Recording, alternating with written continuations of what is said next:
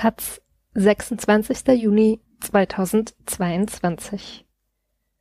Plötzlich nicht mehr die netten Erklärbären.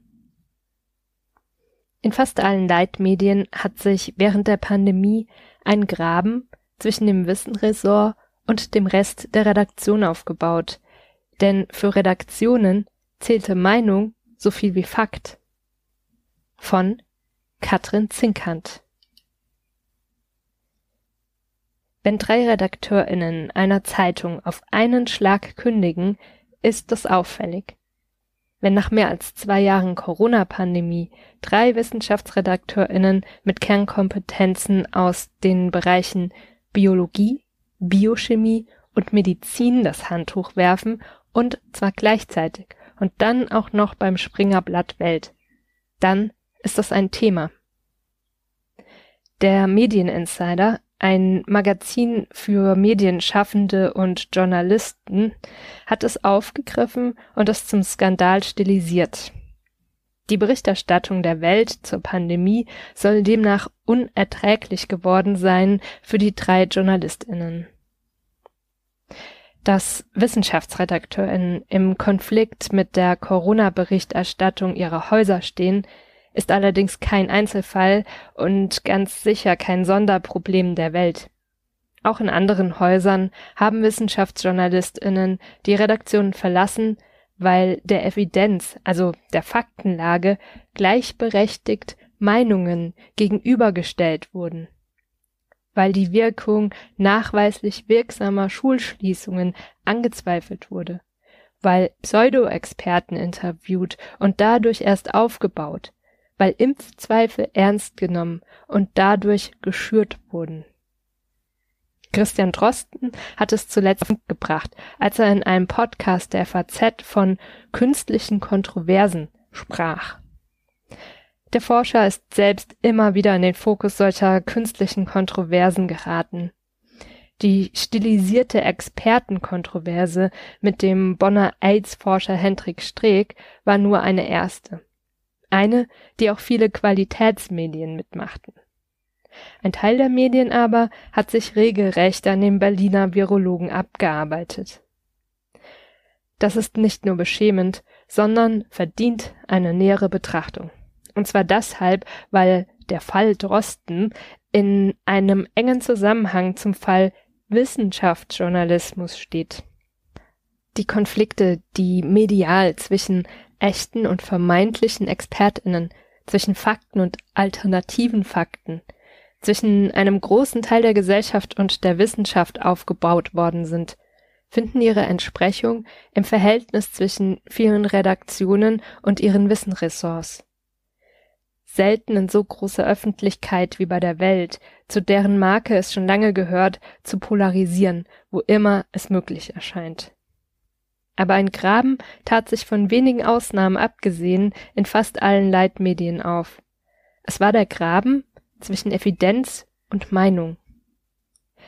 Angefangen hat das früh, genau genommen in dem Monat, als das Virus auf der Weltbühne erschien.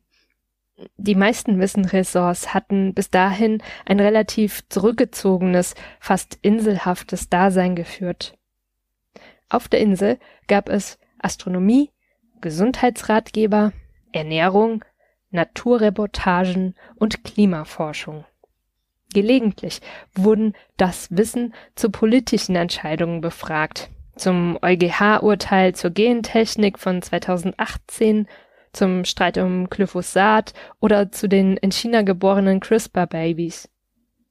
Wissenressorts erklärten nach Fukushima, was in radioaktiver Belastung zu erwarten war und wie sie sich auswirken würde. Sie erklärten, wie die Substanz wirkt, mit der Alexei Nawalny vergiftet worden war und was der aktuelle IPCC-Report aussagt. War alles erklärt, ging es zurück auf die Insel.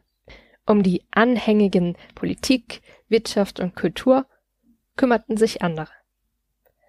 Corona hat dieses Verhältnis auf den Kopf gestellt. Erstens weil es zunächst einmal wenig zu erklären gab. Das Virus war unbekannt, neu, Daten mussten erst gesammelt und ausgewertet werden. Weder Wissenschaft noch Wissen konnten klare Antworten auf die vielen Fragen geben, die sich stellten. Würden Masken helfen? Die wenigen verfügbaren Daten legten zuerst nahe, dass dem nicht so sein würde. Waren Schulschließungen wirklich nötig oder überhaupt wirksam?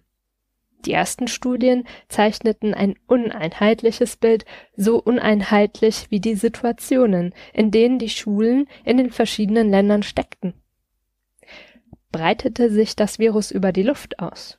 Im Datenlimbo konnte man zunächst davon ausgehen, dass wie bei SARS-1 nicht Aerosole, sondern Tröpfchen ansteckend sein würden.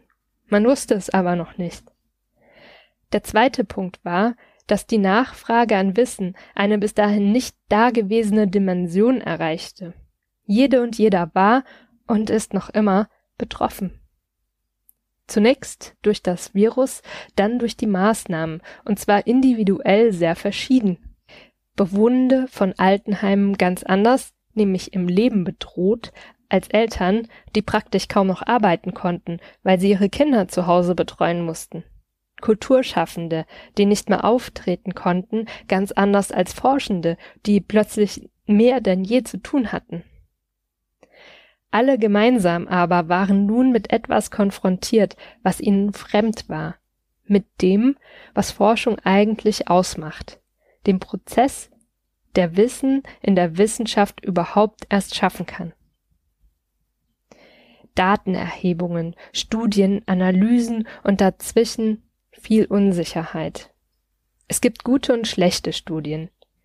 Eine Studie allein liefert selten endgültige Erkenntnisse. Wissenschaft ist ein mühsamer, annähernder Prozess, aus dem sich erst allmählich Gewissheiten formen. Das zu vermitteln ist nicht gerade einfach. Es nützt vor allem nichts, wenn in den Redaktionen wie in der Öffentlichkeit die Geduld fehlt, wenn Antworten und Content verlangt werden und der Unmut in der Bevölkerung auf Biegen und Brechen gespiegelt werden muss. Dass es aber keine Meinung ist, dass Kontaktbeschränkungen SARS-CoV-2 aufhalten, sondern eine Tatsache, fiel dabei genauso unter den Tisch wie die Frage, ob man einen Pseudo-Experten mit Laborverschwörungstheorien oder einer Historikerin mit Leugnertendenzen tatsächlich eine Bühne bieten darf im Journalismus. Die Kommunikationsprofessorin Annette Les-Möllmann hat den Wissenschaftsjournalismus Anfang 2021 in einem Beitrag für das Deutschlandradio als systemrelevant bezeichnet. Er sei, Corona habe das gezeigt, kein Nischenprodukt mehr. Forschung sei mit Macht im Alltag der Menschen angekommen. Es mag zu jenem Zeitpunkt so ausgesehen haben. Aber jetzt, mehr als ein Jahr später, muss man fragen, ob der Wissenschaftsjournalismus im Zuge der Corona-Pandemie nicht gerade Gefahr läuft, in eine neue Nische gedrängt zu werden, in der auch Erklärungen nur noch Meinungen sind oder völlig an Bedeutung zu verlieren.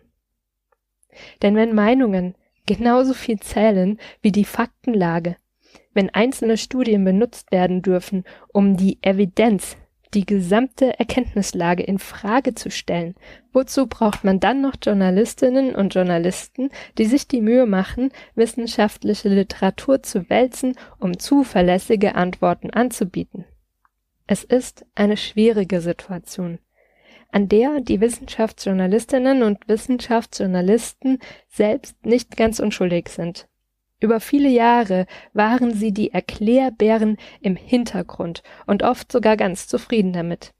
Aber in einer Gesellschaft voller Technologie, Forschung und Wissenschaft reicht das Erklärbärentum nicht aus. Es braucht faktenbasierte Argumente und den Willen, die Kontroversen politisch und gesellschaftlich orientiert zu führen, und zwar aktiv. Es geht um zu viel. Energiewende, Klimawandel, Welternährung, die nächste Pandemie. Ohne Wissen ist all das nicht zu bewältigen.